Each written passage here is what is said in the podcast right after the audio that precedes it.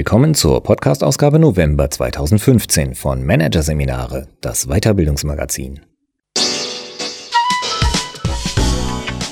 Weitere Podcasts aus der aktuellen Ausgabe behandeln die Themen Umgang mit Komplexität, Knoten im Kopf und verzichtende Führung, Anstand durch Abstand. Doch zunächst Strategien zur Selbstregulierung. Mein Wille geschehe von Silvia Lipkowski. Sofort essen oder auf mehr warten? Das ist die zentrale Frage des Marshmallow-Tests, der die Fähigkeit zum Belohnungsaufschub bei Kindern untersucht. Das Dilemma, das dahinter steckt, betrifft aber nicht nur sie. Es ist der ewige Kampf zwischen Impuls und Selbstkontrolle. Warum er uns nie loslässt und mit welchen Strategien wir ins Geschehen eingreifen können. Der Junge im Spider-Man-T-Shirt bohrt seinen Finger hinein, betastet ihn von allen Seiten und schlägt den Marshmallow dann schnell ab.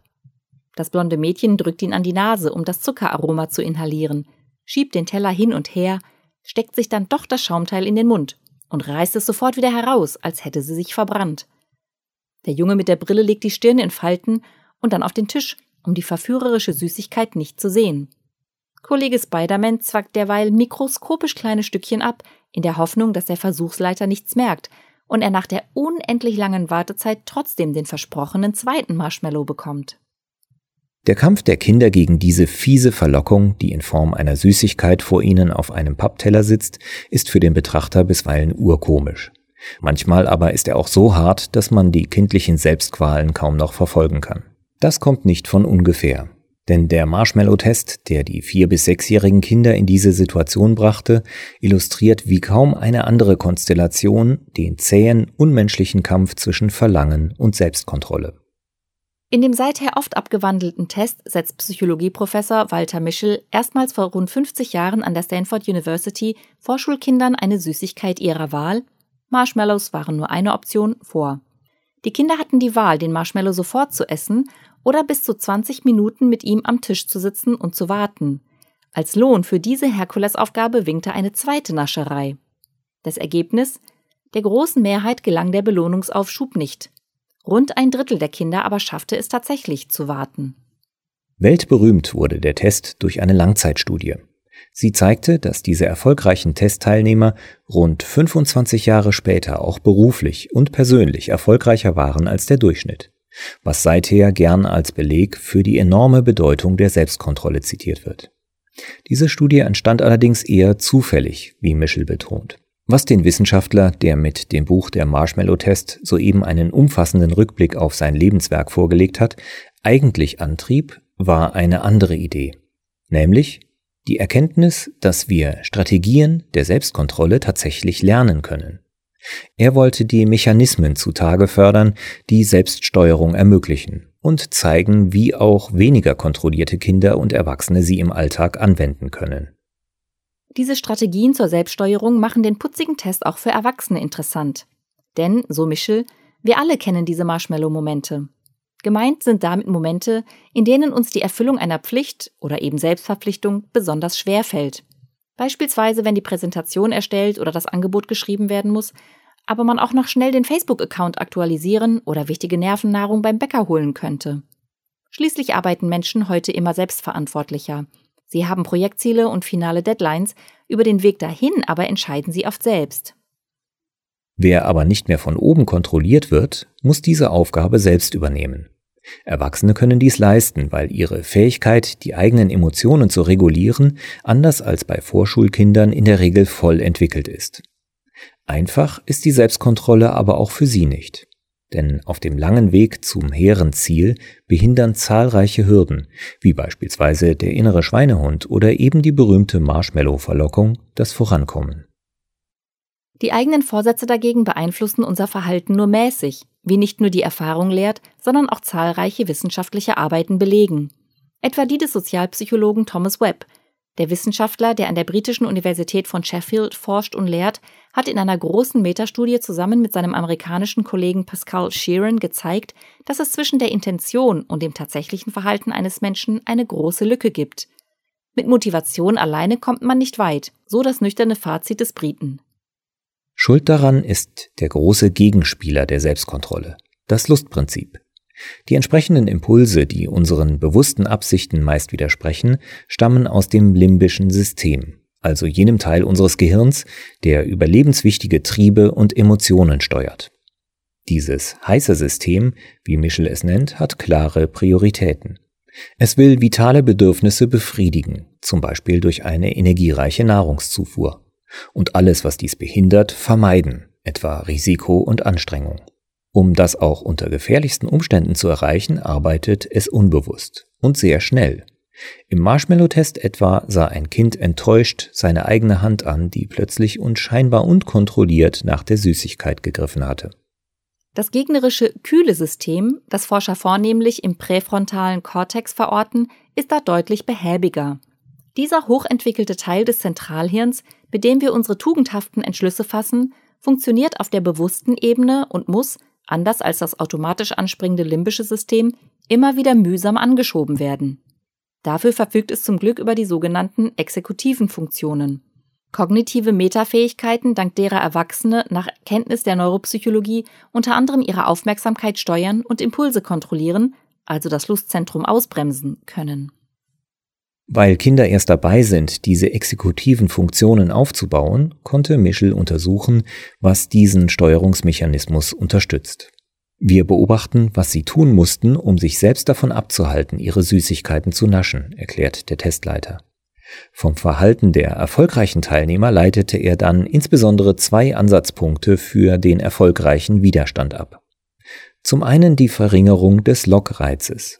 So hielten sich die Kinder, die bis zuletzt warteten, zum Beispiel die Augen zu, versteckten wahlweise sich selbst oder den Marshmallow unter dem Tisch, lenkten sich mit selbst erfundenen Liedern ab oder streichelten die Süßigkeit. Zum anderen ermahnten sie sich immer wieder selbst. Die Erinnerung an die ferne Belohnung half ihnen, das genussgierige limbische System in seine Schranken zu weisen. Die Wirkung, die ein Reiz auf uns hat, hängt davon ab, wie wir ihn mental repräsentieren, erklärt Michel. Wer sich in einem schwachen Moment auf die leckere Konsistenz, den Duft und die Süße des Marshmallows konzentriert, bietet dem limbischen System eine Steilvorlage. Es springt sofort an. Besser ist es, sich vom Genussobjekt mental zu distanzieren, es sozusagen abzukühlen. Das funktioniert etwa durch Verstecken, aber auch durch eine Veränderung der eigenen Wahrnehmung. Die kleine Testperson, die so tat, als sei der Marshmallow ein Schäfchen, das man streicheln, aber nicht essen kann, machte es vor. Die Distanzierung funktioniert aber ebenso gut auf der zeitlichen Ebene. Dazu wird die unmittelbare Versuchung möglichst weit weggeschoben. Die fernen Konsequenzen werden im Geist näher herangeholt. In einer anderen Studie von Walter Mischel konnten entwöhnungswillige Raucher ihr Verlangen nach einer Zigarette erheblich senken, wenn sie nicht an den sofortigen Genuss dachten, sondern an die möglichen langfristigen Konsequenzen inklusive Klinikaufenthalt und Lungen-OP. Ihre Gehirnaktivitäten änderten sich signifikant, wie Messungen ergaben. Das Problem? Diese bewusste Gedankenkontrolle klappt nicht immer gleich gut. Es gibt Tage, vielleicht sogar Wochen, in denen wir sehr tugendhaft sind und Tage, in denen wir alles schleifen lassen, erklärt der britische Forscher Thomas Webb. Stress im Büro, eine persönliche Enttäuschung, Müdigkeit oder schlechtes Wetter, alles kann als Anlass dienen, das limbische System von der Leine zu lassen. Deshalb müssen wir in den guten Zeiten Strategien entwickeln, die uns in den schlechten Zeiten helfen, so Webb. Eine besonders geeignete Selbststeuerungsstrategie sind Wenn-Dann-Pläne. Sie kamen schon bei Mischel in ihrer ursprünglichen Form zum Einsatz. Später wurden sie von dem Motivationspsychologen Peter Gollwitzer systematisch erforscht und in den 90er Jahren unter dem Namen Implementation Intentions in die Motivationswissenschaft eingeführt. Dabei sind sie erstaunlich simpel. Sie verknüpfen eine bestimmte Situation oder Herausforderung mit einem bestimmten zielgerichteten Verhalten in Form eines zweiteiligen Satzes. Zum Beispiel wenn ich nach der Arbeit an eine bestimmte Kreuzung komme, dann biege ich ab, fahre zum Schwimmbad und schwimme 20 Bahnen. Steht dann noch standardmäßig die Sporttasche im Auto, ist die Realisierung der sportlichen Vorsätze in der Regel nur noch eine Formsache, so die Ergebnisse der Forschung von Gollwitzer und seiner Kollegen. Mit Wenn-Dann-Plänen lernen wir, uns selbst den entscheidenden Anstupser für die Umsetzung unserer Vorsätze zu geben, erklärt der britische Evolutionsforscher Webb.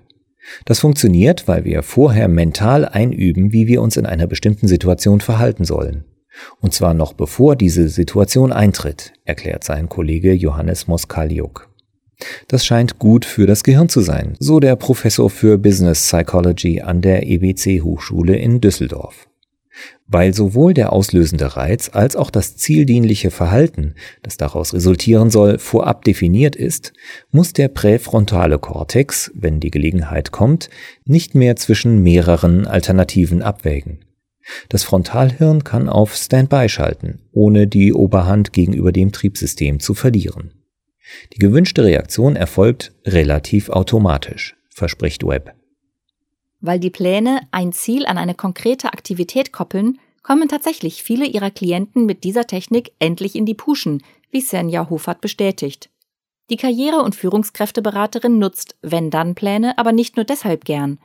Weil sie leicht revidiert werden können, eignen sie sich ihrer Ansicht nach auch für die agile Art der Selbststeuerung, die heute erforderlich ist. Weil immer deutlicher wird, dass vieles nicht planbar ist, geht der Trend zur situativen Optimierung und zur Lösung akuter Probleme, erklärt Hofert. Genau dafür ist der kleinteilige und konkrete Ansatz von Wenn-Dann-Plänen besonders geeignet. Ähnlich wie bei Scrum kann man problemlos nochmal eine Schleife drehen und, wenn das nicht funktioniert, neue Erkenntnisse integrieren und neu starten, so die Beraterin. Das erleichtert auch den Umgang mit Unsicherheiten und Komplexität. So kann sich ein Manager für seine tägliche Selbstorganisation vornehmen, dass er immer, wenn er morgens ins Büro kommt, einmal die Mails abruft, die wichtigsten erledigt und das Programm dann bis 17 Uhr wieder schließt. So kann er seinen Vorsatz, konzentriert bei einer Sache zu bleiben, leichter umsetzen. Merkt er, dass das Mailaufkommen zu groß ist, kann er sich einen zusätzlichen Posteingangscheck nach der Mittagspause erlauben. Wenn das Hindernis schwerer zu bezwingen ist als erwartet, kann er alternativ aber auch eine zusätzliche Wenn-Dann-Regel einführen. Immer wenn ich den Drang verspüre, das Mailprogramm vor 17 Uhr zu öffnen, dann gehe ich mir einen Kaffee holen und kehre dann zu meinem Projekt zurück.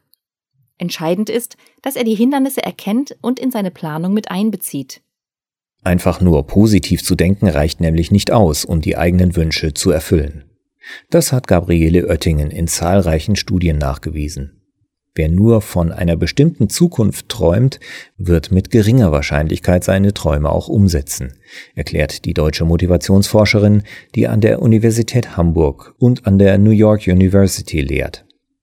Die Wissenschaftlerin hat deshalb ein neues Motivationstraining namens WOOP oder WOOP konzipiert, das sie in ihrem soeben in Deutschland erschienenen Buch Die Psychologie des Gelingens vorstellt.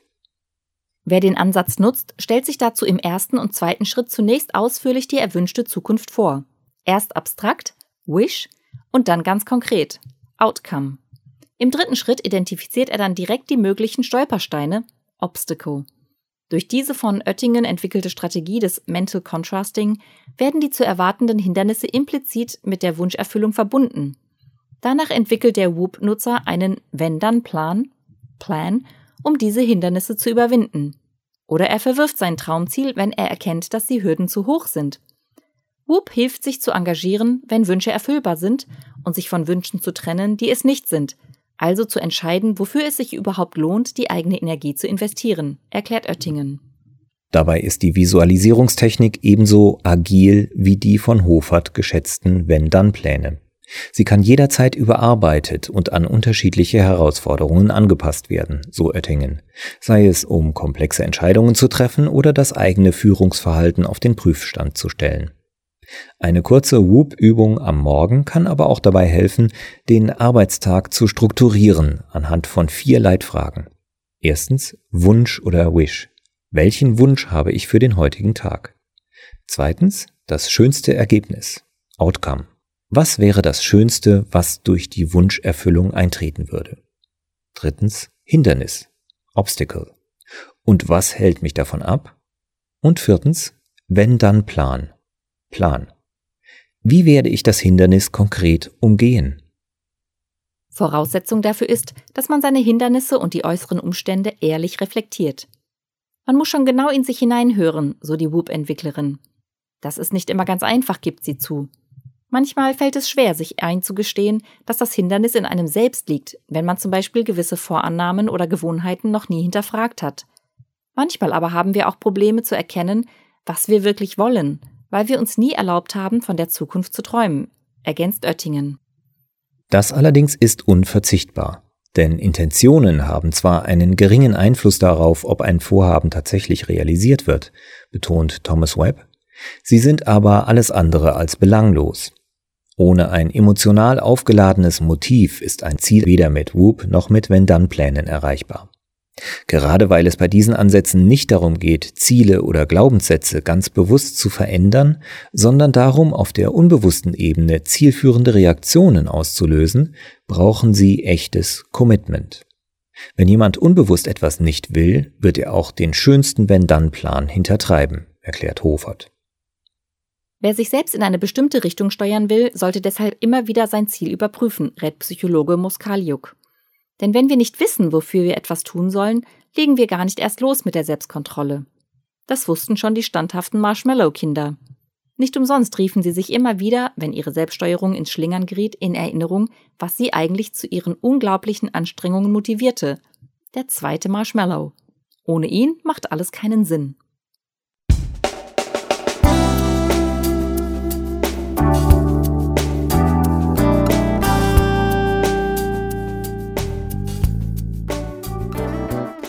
Sie hörten den Artikel Strategien zur Selbstregulierung. Mein Wille geschehe von Silvia Lipkowski aus der Ausgabe November 2015 von Managerseminare, produziert von Voiceletter.